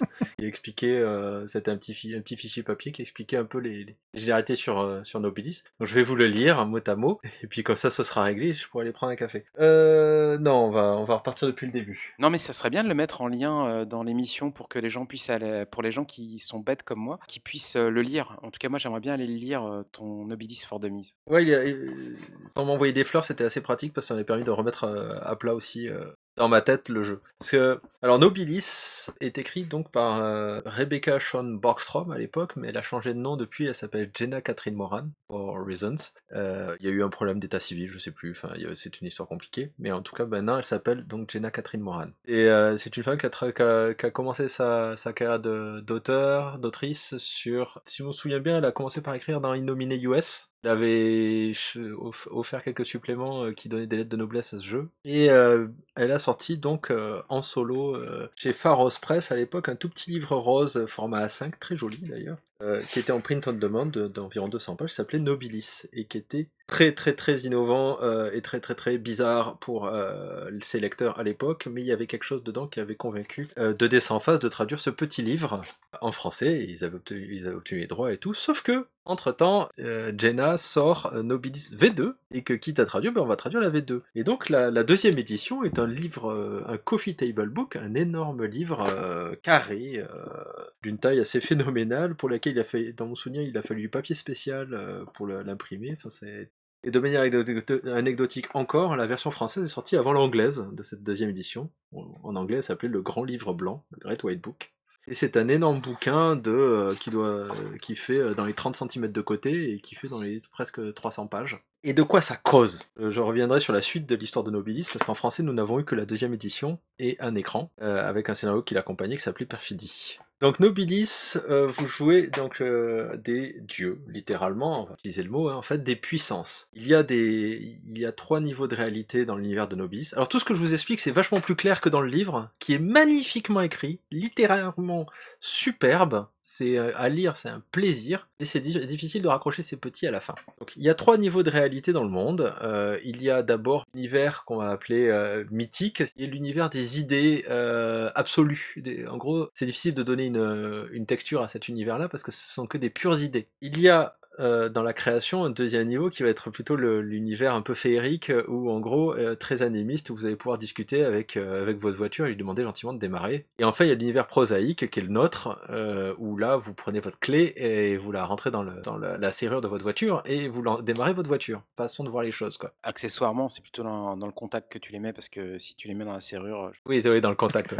mais mais c'est voilà, hein, je je excusez-moi. Oh mais ça va, j'ai j'ai mon permis, c'est pour ça que je sais pas trop comment ça marche. Donc, Nobilis, ces 3 niveaux de réalité, c'est c'est forme la création. Cette création prend la forme d'un arbre géant qui s'appelle Yggdrasil, qui plonge ses racines en enfer et heu, a ses plus hautes branches, heu, aux limites du paradis et est entouré d'un mur de feu et les fruits portés par les branches d'Yggdrasil, ce sont des mondes. Alors il y a des créatures qui vivent sur l'arbre, ces énormes créatures, heu, qui font la taille d'un bâtiment quand elles se déplacent. L'arbre est lui-même très, très, très grand. Il y a des anges au paradis, il y a des démons en enfer et toute la création est entourée d'un mur de flammes. Il la protège du rien. Tout autour de la création, il y a le rien. Note ou Ninuan. Et le truc, c'est qu'il y a des créatures qui viennent de Ninuan et qui essaient de détruire la création parce qu'au début, il y avait rien, ensuite il y a eu la création et heu, ce qui habitait le rien, heu, ils ont pas du tout kiffé, heu, le fait qu'il y ait quelque chose. Donc ils ont décidé de le détruire. Apparemment, ça mettrait à mal l'existence du monde, on sait pas trop, heu, en tout cas, il y a des créatures qui arrivent régulièrement dans sur Yggdrasil pour détruire tout ça. Ils ont les moyens de le faire. Ce sont les tourmenteurs. Et les mondes se sont et la bataille se déroule principalement dans l'univers mystique, celui, heu, vraiment, heu, de pures idées. Les dieux de l'univers de Nobilis, essayent de se battre contre les hordes de de tourmenteurs dans le monde des idées. Ces dieux-là s'appellent les Impérators. Problème, c'est qu'à faire ça, c'est qu'ils ont plus le temps de s'occuper des autres couches de l'univers. Le prosaïque, tout ça, c'est compliqué, heu et donc qu'est-ce qu'ils font? Bah, vite fait, avant d'aller à la à la guerre, vont choper des humains, prendre un petit bout de leur âme, le coller dans le corps de l'humain, paf! Allez, tiens, voilà, toi, hem, alors moi je suis, l'impérator, heu, du sommeil, des teddy bears, et du cinéma. toi tu seras ma puissance des teddy bears, et je vais prendre un autre humain, paf, toi tu vas t'occuper du cinéma, et paf, toi tu vas t'occuper du sommeil. Ok, voilà nos PJ qui sont anoblis, des humains anoblis, et qui donc vont devoir s'occuper du domaine de l'impérateur pendant qu'il est pas là. Et ben, alors, avec une parcelle de Dieu dans le corps, on est assez balèze quand même, on peut faire des choses merveilleuses, mais les tourmenteurs, eux aussi, ils ont la possibilité de faire la même chose, et ils envoient des écharpes de tourmenteurs aller détruire le monde prosaïque et le monde que j'appelle féerique. Et ça, c'est pas cool. Mais au-delà de ça, il faut s'occuper des affaires courantes, parce que bon, les teddy bears, ils vont pas euh, exister tout seuls, il faut euh, les faire exister, et euh, le sommeil, ben, il faut s'en occuper aussi, parce que, ben, par exemple, il y a une puissance qui s'occupe, lui, de la caféine, et qu'il aimerait bien que le sommeil disparaisse. En tout cas, il est en bisbille, quoi, ils s'entendent pas vraiment. Et donc, les puissances de, la puissance de la caféine, elle, des fois, elle fait des, lourdit des plans pour foutre le bordel dans le domaine du sommeil. Compter que ben euh, il faut aussi s'occuper du domaine, du royaume de l'impérateur, donc son petit univers de poche à lui, où il y a une population, euh, il, y a des, il y a des choses qui se passent, etc. Et ben il faut gérer. Il faudrait pas que quand il revient, euh, ça se passe mal, quoi. Un peu des jardiniers de luxe. Donc ça, c'est l'univers de Nobilis. vous jouez un humain qui a reçu une parcelle d'un dieu et aussi tout pouvoir sur un aspect de la réalité, et accessoirement qui doit gérer les affaires courantes désormais pour sa, puissance. Et les impérateurs ont des camps euh, divers et variés, et les, des, comment dire, des philosophies, et les... C'est les... Mais est-ce qu'en tant qu'humain... Euh, oui Pardon, j'ai une question euh, qui n'est pas forcément méga importante, mais est-ce qu'en tant qu'humain, euh, tu es le, Peter Parker de la divinité, c'est-à-dire que tu dois aussi aller à l'école, euh, gérer ton boss euh, et ou gagner ta vie? Tu, oui et non. tu, on peut s'amuser à jouer de cet aspect-là. Je me souviens pas que quelque chose soit dans le bouquin sur cet aspect-là. Par contre, tu vas générer en fait ce qui s'appelle des encres. Ce sont des êtres humains en fait qui finalement bah, vont être des, vont t'ancrer dans la réalité. D'accord. Ils sont, ils sont très utiles. Euh, le truc, c'est que pour pouvoir créer une encre, il faut que ce soit un être humain qui t'aime ou qui te hait. Ah. Alors c'est cool d'avoir ton meilleur ami près de toi, ton meilleur ennemi près de toi. c'est pratique. Au moins tu sais ce qu'il fait. Mais il t'en veut vraiment. Il te t'es la personne qui déteste le plus au monde. Mhm. Euh, mais c'est ton encre, et la particularité des encres, c'est d'être immunisé à la magie. Donc en gros, euh, trouver une encre quand on est tourmenteur, euh, vous, vous balancez une destruction sur toute une ville. Ceux qui sont encore en vie après, bah, c'est probablement des encres. Il va falloir s'intéresser à eux. Mais les tourmenteurs sont des gens bien plus élégants que ça, et c'est pas le genre de choses qu'ils font. La particularité des tourmenteurs, c'est d'être beau et élégant, et d'être des ennemis particulièrement classe, quoi. Qu'est-ce que j'oublie là-dedans? Le système de jeu. parce que bon, c'est bien sympa de jouer un, un dieu, mais il faut encore en avoir les moyens. Euh, alors, suivant les éditions, ça change un petit peu. On va parler que de la deuxième. A une troisième édition, faut le savoir. Et il va y en avoir une quatrième. Nobilis est un jeu qui se joue sans dés, parce que euh, quand on est puissant à ce point-là, euh, le hasard, ça serait vulgaire. Les, personnages sont définis donc par quatre, caractéristiques l'aspect, le domaine, le royaume et l'esprit, qui sont notés de 1 à 5. On peut être noté 0, mais on est vraiment dans la merde. L'aspect, ça couvre tout ce qui est mental et physique, que pourrait accomplir un humain. Sachant qu'à 3, vous êtes déjà, si vous êtes à 3 sur 5, vous êtes déjà aux limites de, la puissance humaine. À 4, il y a de temps en temps un génie, un Einstein, euh, Michael Jordan, euh, qui va avoir du 4 quand il fait des trucs spécifiques, mais, euh, mais ça s'arrête là. Autant dire qu'à 5, mentalement et physiquement, vous êtes au-delà, très très très au-delà de l'humanité. Le domaine, qui est la caractéristique qui couvre la gestion de l'aspect de la réalité quand on vous a donné la garde, par exemple le sommeil ou les teddy bears. Je reviendrai là-dessus le royaume qui est un peu votre main sur l'univers de poche de votre impérator, et enfin l'esprit qui est une caractéristique en fait qui mesure plutôt votre puissance magique, euh, ou plutôt votre, capacité à résister euh, aux assauts magiques. Et comment ça marche? Bah, C'est facile. Je veux faire une action, le MJ décide que pour faire une action de ce type-là, euh, je sais pas, je veux courir sur les nuages, pour faire une action de ce type-là, ça va être un miracle d'aspect de niveau 4. Et donc, on regarde votre caractéristique, et à chaque caractéristique, vous avez un certain nombre de points de miracle associés. Vous allez dépenser le nombre de points de miracle nécessaires pour atteindre temporairement le niveau de, caractéristique requis. Si vous n'avez pas assez de points de miracle, bah, tant pis, hein, vous tombez. Euh, si vous avez assez de points de miracle, bah, c'est bon. Pour le domaine, ça va les, miracles d'aspect, c'est assez facile. Je vais faire une formule qui est une formule magique où en, ah bah, utilisant de l'eau et, euh, de la semoule, euh, j'arrive à une formule chimique, pardon, qui en, prenant de l'eau et de la semoule et en faisant trois trucs, trois petites opérations de base, j'arrive à fabriquer de l'or. C'est un miracle d'aspect. Pareil que courir les nuages. Par contre, les miracles de domaine, de royaume ou d'esprit sont un peu plus particuliers. De domaine, vous allez pouvoir créer, détruire ou modifier en fait votre domaine. Vous pouvez créer du sommeil. Pour vous donner un exemple direct, j'avais joué une fois la puissance des routes, des chemins. Et en fait, j'étais capable de créer des raccourcis. Ah, on doit aller là-bas, ben on tourne à droite et, et on y est. Petit miracle de modification de chemin. C'est simple. Et c'était assez rigolo de, faire le miracle de destruction quand il, y a eu un ennemi qui a voulu nous attaquer. Il fait un miracle de destruction des chemins. Il ne peut plus. Il n'y a plus de chemin qui permet de quitter le lieu où cette personne se trouve. Bouger. Il était coincé là. Ce genre de choses que vous pouvez faire avec votre personnage. C'est-à-dire détruire un concept, bon détruire les teddy euh, ou créer des teddy c'est particulier, mais faire un teddy géant euh, vivant et qui, euh, qui, est capable de détruire des, immeubles, ça, se fait. Ça demande à MJ. Pardon? J'étais en, train de me dire que ça demande quand même à MJ qui a pas peur de ses joueurs. Ouais, ouais, ouais. Le, seul, la seule difficulté en fait, c'est toujours le mec qui s'amuse à faire une puissance du temps. J'ai jamais trouvé de solution satisfaisante à ça. Euh, vous pouvez facilement détruire le soleil en soufflant dessus. Hein. Euh, par contre, il va y avoir la puissance du soleil qui va vous chercher pour vous latter la gueule, parce qu'il est vraiment pas content. Si vous faites un miracle euh, et qu'il n'y a, aucun humain pour vous voir, tout va bien. Si les humains vous voient, en fait, ils deviennent fous. Les humains vous voient faire, ils deviennent fous et ça passe très très mal auprès des autorités. Parce qu'il y a des autorités dans le monde de Nobilis. En gros, il y a un groupe d'impérators qui sont restés sur Terre et qui ont la garde de la création pour éviter que ça parte en sucette. Il y a tout un tas de lois que vous devez respecter. Et la première étant, euh, tu n'aimeras point. Donc ça permet de faire des scénarios euh, basés sur euh, l'amour, en fait, par exemple. Donc il y a toutes ces lois sont des sources d'inspiration, les miracles et tout ça. Euh, ça permet d'avoir pas mal d'idées. Euh, il y a donc l'enfer, le, paradis, donc il y a des anges, des démons et tout ça. Effectivement, vous suivez un code. Vous, euh, en tant que puissance, vous pouvez suivre le code de la lumière, le code des ténèbres, le code des enfers, le code des anges, le code du bizarre, etc. Qui vous donne aussi là aussi quelques règles à suivre en termes de bah, qu'est-ce que vous pensez des, des choses. Code de la lumière, il faut que l'humanité survive, quel qu'en soit le coup toute l'humanité, vous la mettez euh, dans des espèces de générateurs de stase euh, toute l'éternité, bah, ça va, c'est bien, au moins elles sont protégées, euh, l'humanité, elle survivra, elle est là. ils font plus rien, c'est pas grave, pas mon problème. Et j'oublie un truc, oui, le combat est assez particulier puisque c'est ça fonctionne comme la, pile à Magic the Gathering. Je fais un miracle, ah ben attends, moi je réponds, ah ben attends, je réponds, ah ben attends, je réponds, et quand il y en a un, on peut plus répondre, ben on commence à dépiler les événements. Donc euh, je chope un avion de chasse euh, et je te le jette dessus. Euh, oui, mais j'arrête le temps et je saute sur l'avion de chasse. oui, mais quand tu quand tu quand tu sautes sur l'avion de chasse, je te balance un énorme un, arbre, etc. Quand il y en a un qui se tait, bah c'est bah il y a l'arbre qui part, le, chasseur qui l'autre qui saute sur le chasseur, etc. Et ça marche? Et ça marche. D'accord. Ça marche parce qu'au final les réponses, on n'a pas beaucoup de points de miracle et les, les...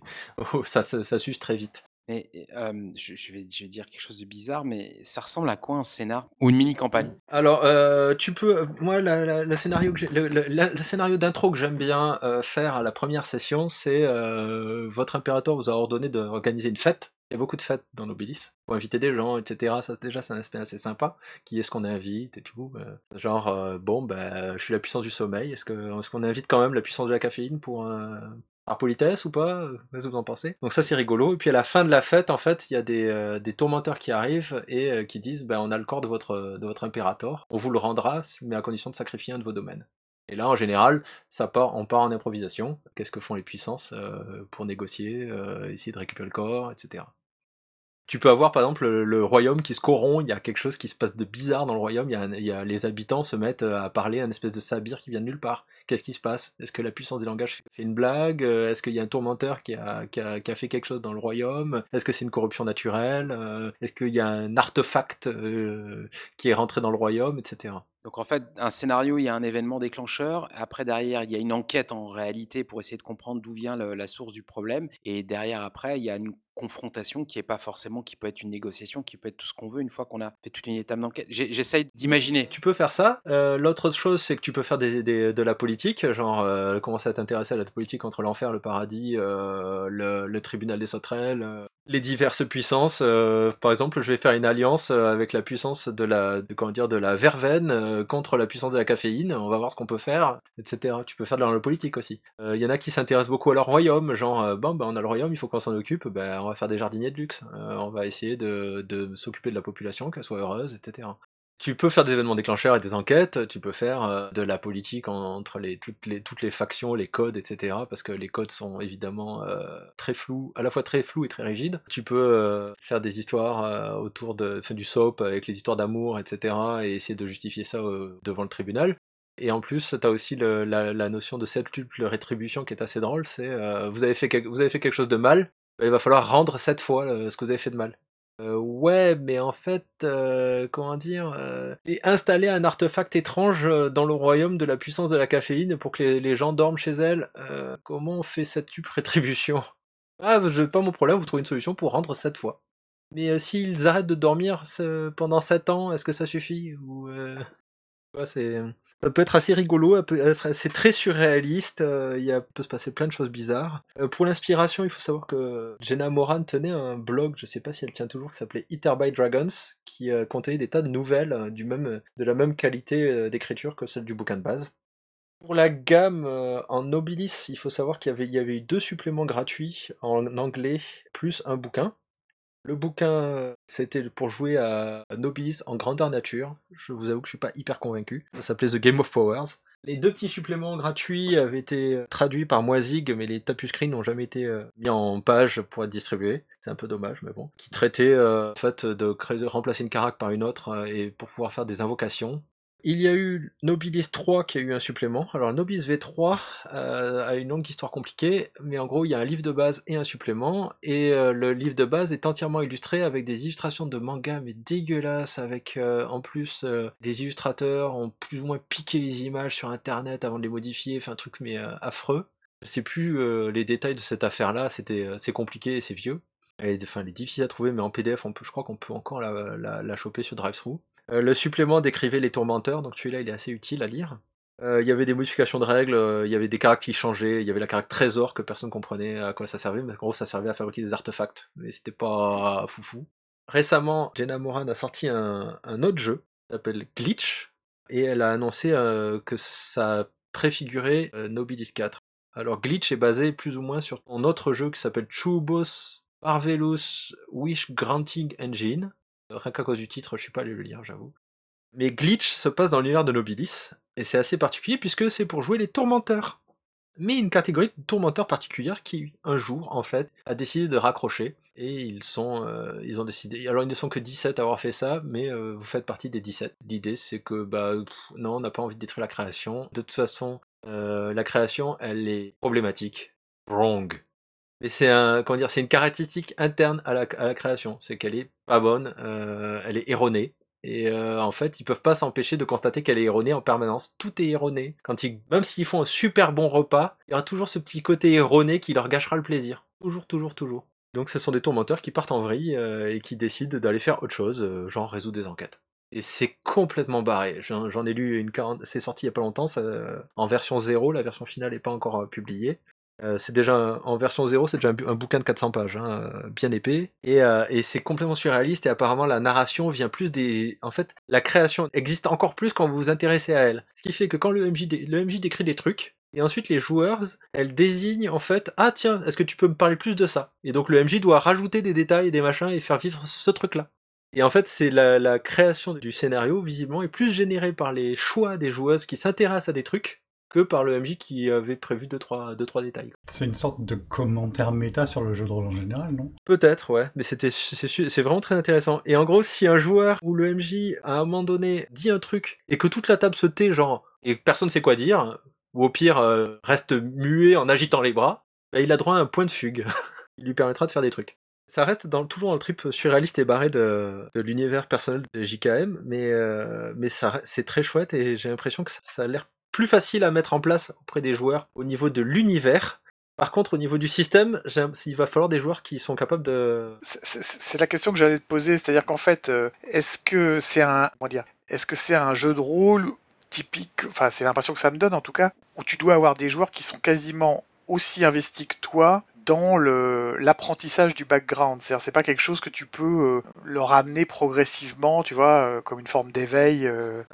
Eh ben, je dirais pas. Bon, Glitch, je sais pas, et j'en referai une chronique dessus quand je l'aurai lu. D'accord Non, je pensais, je pensais plutôt à, no- à Nobilis. C'est-à-dire, ne- ne- est-ce que tu peux euh, lancer tes joueurs en disant, ben voilà, vous Eh ben- vous réveillez un matin et vous découvrez que vous êtes des puissances euh, co- comme tu viens de le décrire là, Oui. et progressivement leur faire comprendre l'univers en question, euh, ou est-ce qu'au contraire, il faut que les joueurs, euh, bah, ils aillent bosser un peu le- l'univers de leur côté pour euh, pour être sur la même longueur d'onde que toi? Alors quand tu lis le bouquin, tu te dis oh mon dieu, il faut que tous les joueurs euh, ils aient lu le bouquin.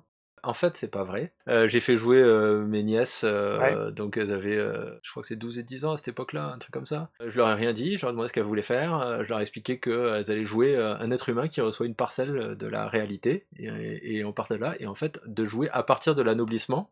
En gros, euh, il y a une créature qui arrive, euh, qui te colle un morceau de réalité dans le corps, euh, et expliquer le- et expliquer l'univers au fur et à mesure. Oui, ça c'est pas mal en effet, oui. L'autre chose que j'ai fait avec des joueurs a été de faire, comme dans Smallville en fait, de faire la création des personnages au fur et à mesure qu'on jouait. Comme ça, en fait, vous allez dépenser des points dans vos caracs, je vais vous expliquer à quoi ils servent, mais vous en gardez. Vous avez tant de points, vous allez en dépenser plus ou moins de temps à un pétasse ou près. Le reste, vous le gardez, on va discuter de l'univers, et, ensuite, vous utiliserez vos points quand vous en avez envie pour euh, mettre de la chair sur votre personnage.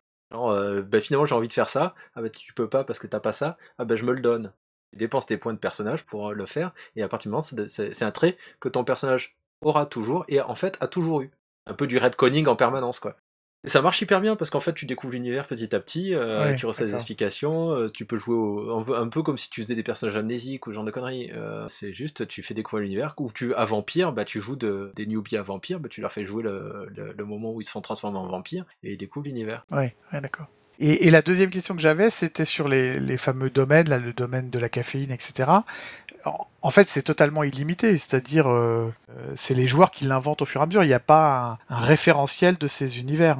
Absolument pas. Il y en a qui sont cités dans le, dans le bouquin de base. Alors dans les annexes, ce qui est bien, c'est qu'ils ont fait, ils avaient fait un très gros effort d'annexes, dans le sens où tu as une liste de ce qui est, euh, de ce qui est cité dans les bouquins euh, comme, comme puissance dans mon souvenir, comme, comme PNJ, etc. Par exemple, tu as euh, dans mon souvenir, tu as Lucifer, qui est la puissance de l'orgueil et de je sais plus quoi, euh, et qui est assez rigolo. Il faudrait que je le retrouve lui, parce que ça correspondait très très bien au personnage. L'orgueil et la rébellion. euh, Non, je sais plus. C'était assez amusant et ça j'arrive pas à le- à remettre, à remettre la main dessus. Et en gros, il a, il a une, une particularité, c'est que euh, donne toujours une faveur. Il est pas, il est assez sympa. Enfin, c'est très, c'est- en source d'inspiration, ça va être très Sandman, Lucifer, le comics, pas la, pas la série télé. Euh, Quoique la série télé aussi, hein, si on veut, euh, tout- tout ces- toute cette ambiance-là. Oui. En, en tout cas, les joueurs peuvent inventer au fur et à mesure, euh, comment dire, le, le domaine du papier peint, euh, le domaine des, des cuirs en argent, etc. ça. Enfin, c'est- plus que ce que tu décrivais tout à l'heure. C'est une sorte de système d'enchère où à la fin, celui qui n'a plus la moyen de faire des miracles, bah, à ce moment-là, on, on dépile, comme tu disais, et on, on- on résout l'affrontement, quoi. Après, le créer, créer des puissances, ben, un- un- une, une puissance a un domaine, hein, et un seul. Oui. Et le truc, c'est que les puissances choisies par les, domaines choisis par les joueurs vont aussi euh, donner l'ambiance du, jeu et des parties. C'est-à-dire, si je fais la puissance euh, de la guerre, de la mort et de la pestilence, ouais, une ambiance un peu plus sombre et un peu plus tragique. Et à côté ça, j'ai celui qui me fait euh, les teddy euh, la photographie et les sucres d'orge. Ça va pas être la même ambiance.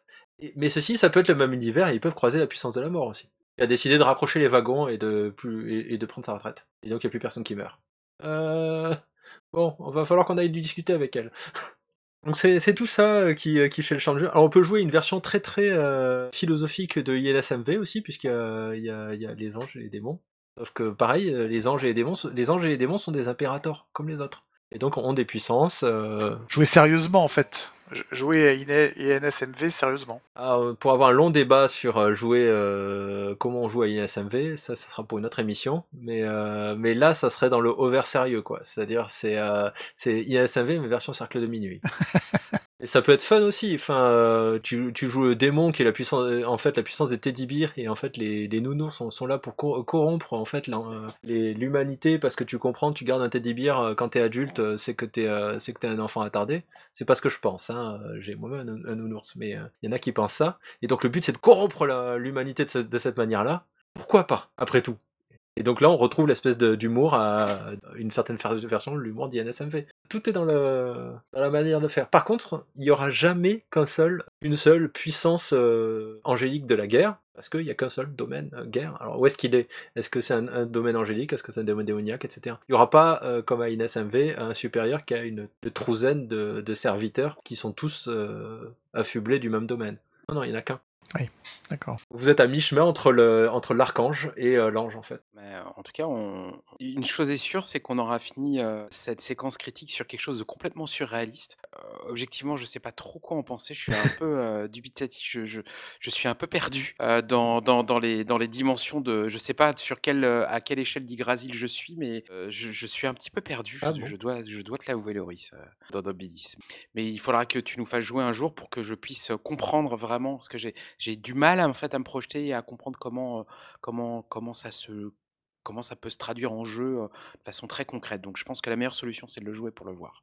Moi, moi je, suis- un peu comme toi, j'ai- du mal à voir ce qu'est le scénario type, même si tu l'as bien, bien expliqué. C'est-à-dire qu'il y a quelque chose qui cloche tout d'un coup euh, dans un univers qui fonctionne et, une sorte d'enquête ou de, ou ça peut être aussi des querelles politiques et tout ça. Mais en fait, c'est le côté ultra puissant euh, au- au- au-delà des super-héros. C'est-à-dire que c'est vrai que ça terrorise toujours le maître du jeu qui sommeille en nous. C'est-à-dire si les joueurs peuvent tout faire, euh, finalement, quelle, euh, quelle limite euh, tu, peux, tu peux donner au personnage? Et tu l'as expliqué, c'est-à-dire, euh, bah oui, je peux courir sur les nuages, mais au bout d'un moment, je peux pas faire des miracles tout- toutes les 5 minutes. Il y a aussi le concept d'ambre. L'idée que bah, tu as des personnages très très très très puissants, mais en fait ils ont des problèmes à l'échelle de cette puissance.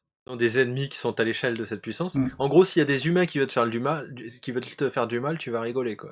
C'est même pas la peine d'y penser. Par contre, euh, éventuellement, tu peux avoir un sorcier qui t'invoque. Si ton personnage est invocable, c'est un des avantages du jeu. Et là, c'est un peu emmerdant. Si quelqu'un chope ton vrai nom et commence à t'invoquer, à te dire quoi faire, ça, ça va, t'en- ça va te gonfler. Mais les autres, les autres vont essayer de le retrouver, lui péter la gueule. Mais, euh, mais il faut encore y arriver. Donc il y a des factions humaines, mais c'est pas les, euh, les plus violentes. Tu peux te faire vénérer comme un dieu hein, si t'as envie hein, euh, auprès des humains. Hmm. Sachant que à partir du moment où tu fais un miracle, la réalité se, se, se coordonne pour, euh, pour que ton miracle n'affecte pas les, le petit cerveau des humains.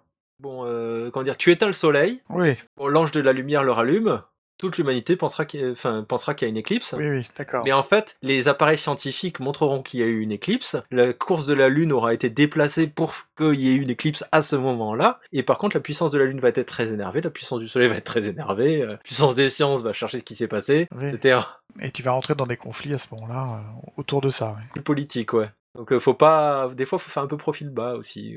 Euh, ça dépend en fait de ce que la MJ a envie de faire. T'as aussi un tribunal qui est au-dessus de toi, le tribunal des sauterelles. Il y a, comme il y a les lois des nobilites, si tu les respectes pas, Ouais. tu peux jouer un groupe d'inquisiteurs qui justement partent à la recherche de ceux qui brisent les lois pour leur- leur- aller leur péter les rotules et les traîner devant le tribunal. Et, et donc toi, tu as joué et masterisé euh, Nobilis? Ouais, ouais, j'ai fait une partie euh, en tant que joueur, parce que euh, ça m'a bien aidé pour comprendre le jeu, et euh, j'ai fait quelques, quelques parties. Jamais fait de campagne, genre, parce qu'en fait, les, les campagnes sont plus ou moins péter la gueule à chaque fois pour des raisons complètement externes. Mais on a fait quelques séries de parties, et c'est c'est un univers qui est vraiment sympa. En tout cas, qui est unique. Enfin, moi, je, vois pas de jeu qui ressemble à ça. Ouais, ouais, clairement, il n'y a pas vraiment d'équivalent, bien que tu pourrais euh, faire des équivalents, je sais pas, avec Ambre ou des trucs comme ça, des trucs qui, euh, où des personnages sont extrêmement puissants, quoi. Il y a eu des, des tentatives pour mettre un autre système. Bon, par ça, euh, au troquet, une fois, il y en a un qui m'a dit que ça serait bien de m'autoriser ça avec Rollmaster. La meilleure idée du siècle, clairement. hein, ça, je veux dire, euh, je je me suis étouffé dans ma bière, euh, mais euh, Ah, je pensais que tu l'aurais étouffé dans la bière plutôt. C'est ce que j'aurais fait plutôt. non, non, non, on a essayé d'en discuter, mais bon, voilà. Nos, nos- nos vues étaient irréconciliables. Bon, bah, en tout cas, merci pour, euh, pour cette chronique de, de Nobilis. Et, et je vous propose du coup qu'on passe à, à nos lectures du moment parce qu'on arrive au, au bout de l'émission, évidemment. Eric, allez Ouais, j'ai pas lu beaucoup de jeux de rôle, voire carrément pas, depuis un moment, mais euh, je viens de finir un roman qui tombe assez bien. Je viens de finir Seigneur de Lumière de euh, Roger Zelazny, euh, qui est l'auteur des Neuf Princes d'Ambre, entre autres. Et je me disais, euh, avant de commencer cette émission, dont j'avais oublié le sommaire complet, que ce serait un jeu, euh, ce serait un, un univers sympa. Il faudrait trouver un système où on pourrait jouer des dieux. Et finalement, peut-être que Dominion Rollmaster aussi. non, mais tu, tu, tu adaptes avec Toulouse en général, non? Oui, oui.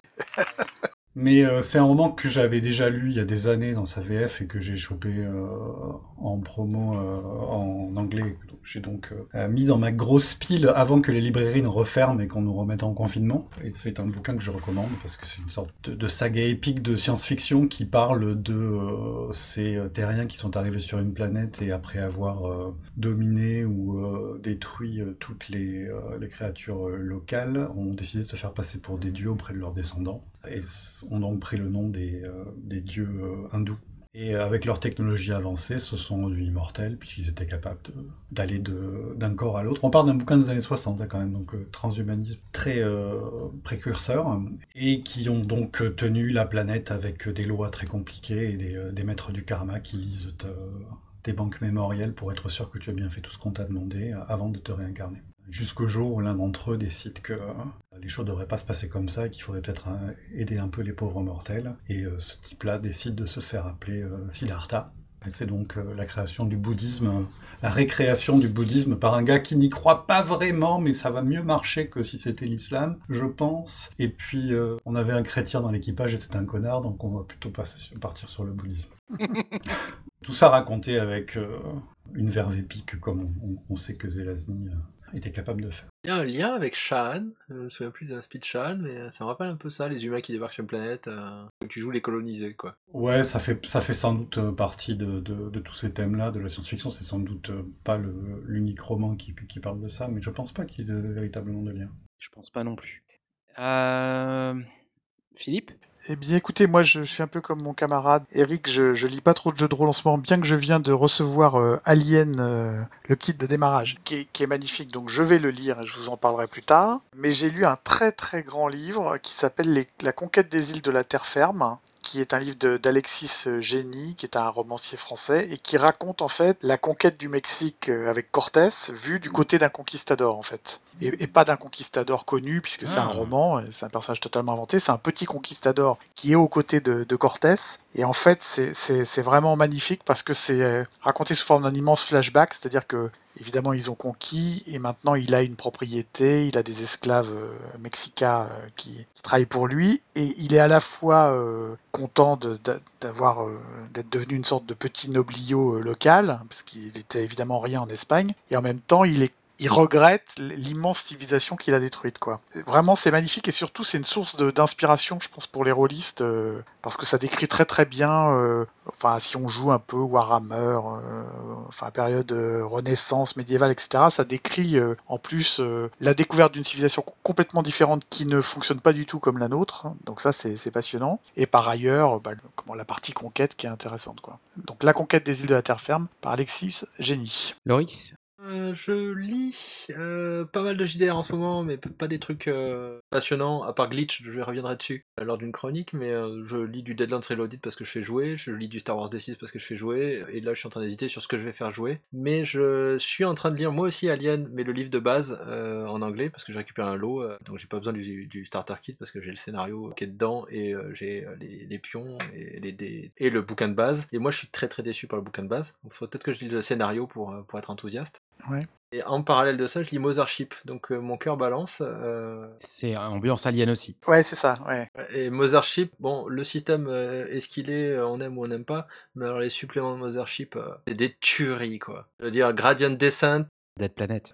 Pound of Flesh, des leçons sur l'écriture d'un module, quoi. C'est euh, donc c'est des scénarios? C'est plus que des scénarios, c'est des modules, dans le sens où euh, c'est des endroits où tu vas rester longtemps, il va se passer des choses, c'est des, c'est des campagnes, mais euh, en, en très condensé, avec des euh, qui n'ont pas de déroulement prévu, il y a juste des étapes, des choses qui vont se passer. ah oui Et franchement, Gradient Descent est carrément terrifiant. parce que parce que mes joueurs me demandent une campagne alien et je vois pas du tout comment faire donc là tu m'intéresses au plus haut point Alors une campagne alien, il y en a une qui a été écrite par Emmanuel Garbi, hein, tu peux la trouver en ligne, et t'as une campagne en complète clé en main. Ouais. Gradient Descent, pour te dire l'ambiance, tu vois LV426 dans Alien ouais En comparaison, c'est une petite promenade bucolique, d'accord avec 2-3 chaos sur la route. Gradient Descent, c'est une, une usine d'androïdes oubliée euh, et abandonnée, gérée par une IA qui a continué à produire des droïdes et qui est devenue démente, qui a pu développer ces droïdes sans aucune supervision éthique ou morale, et qui donc a fait des androïdes copies parfaites d'êtres humains, qu'elle a placés un peu dans toute la galaxie. Mais son usine, en fait, il y a tous les rebuts qui sont encore vivants et qui se placent encore dans l'usine. qui se déplace encore dans l'usine. Et l'usine est immense, évidemment. Elle est beaucoup plongée dans le noir, avec une, une ambiance à la Silent Hill. Et euh, des endroits qui sont sans gravité, et, euh, et tu as croisé des rebuts euh, de droïdes, il y a des factions dedans, et la- et l'intelligence artificielle qui gère le tout est démente à la paranoïa. mais, à la, mais à la paranoïa pas fun, à la paranoïa carrément glauque. Oui, oui, oui, sérieuse. Ouais, et c'est rien qu'à le lire déjà, t'es t'es pas bien, t'as besoin d'allumer la lumière, quoi. C'est voilà. A Pound of Flesh déjà, c'était juste avant, euh, c'était euh, c'était c'était rugueux, mais alors Gradient Descent, euh, ah bof quoi. Euh, pour les gens qui n'ont pas vu euh, euh, ne serait-ce qu'une vidéo de présentation de Mothership ou euh, une photo du- des bouquins, euh, faites juste une recherche Mothership RPG, vous allez voir, euh, c'est, euh, de la grande classe. Ouais, franchement, je, je suis tout à fait d'accord. Moi, de mon côté, je, suis en train de lire deux choses. Euh, je suis en train de lire d'un côté un artbook qui s'appelle The Electric State de Simon Stallen Hag. Donc le troisième book, hein, le premier c'était Tales from the Loop, le deuxième c'était Things from the Flood et le troisième c'est The Electric State. Donc c'est un road trip euh, d'une jeune fille avec euh, un robot en 1997 euh, aux États-Unis. Visiblement, dans l'histoire de son univers, il y a eu une grosse guerre qui s'est passée et il y a des gens qui sont accros à sorte de réalité virtuelle avec des appareils. C'est très beau, comme d'habitude. Les histoires sont super intéressantes. On voit l'univers en filigrane. C'est vraiment très très bien. Euh, chaleureusement recommandé. Ça, ça, c'est un bonheur à lire. Et en parallèle, je suis en train de lire L'Empire des cerisiers de- d'Olivier Sanfilippo, euh, jeu de rôle donc euh, japonisant avec des grosses inspirations diverses et variées, dont évidemment Princesse Mononoke. et c'est d'ailleurs moi l'un des aspects du jeu que je, kiffe le plus, c'est-à-dire la confrontation entre l'équivalent du Japon féodal et les Ainu et leur culture animiste et autour des esprits. J'aime vraiment beaucoup et je m'arrêterai pas seulement au fait que ce soit très bien illustré. Non, ça, rajoute énormément hein, la cartographie, les illustrations, mais le texte et la vision qu'il a et ce qu'il propose au MJ, qui a vraiment main pas mal de choses, avec une, une proposition ludique très claire, m'a véritablement conquis. Voilà. Et donc, nous arrivons déjà à la fin de l'émission. Euh, on vous a, euh, on, Oh on vous a occupé pendant longtemps. hein. Vous avez matière à. Bon, bon, après, on a été silencieux pendant longtemps. Euh, on, va, on reviendra, rassurez-vous. Voilà, avec, euh, avec Eric, avec Philippe, avec Loris, avec tous les autres, parce que la rédaction est, était, les membres de Radio Rollis sont très nombreux. Et euh, il y en a qui sont peut-être plus occupés que d'autres et d'autres qui sont en confinement et tout ça. Mais euh, voilà, on, on reviendra à Will Be Back avec euh, plein d'autres choses. Et pas forcément que des chroniques, il n'y a pas de raison. On peut faire aussi autre chose, comme on l'a montré par le passé. Donc voilà. Il faut savoir qu'on n'existe que quand vous nous écoutez et quand on parle dans le micro. Le reste du temps, en fait, on se dissout dans les terres, on n'existe pas. Alors, si vous nous écoutez, au moins, on a, une- on a l'impression d'avoir une vie et, et de faire partie de la réalité, et ça, c'est cool. Merci de remettre euh, le podcast au début.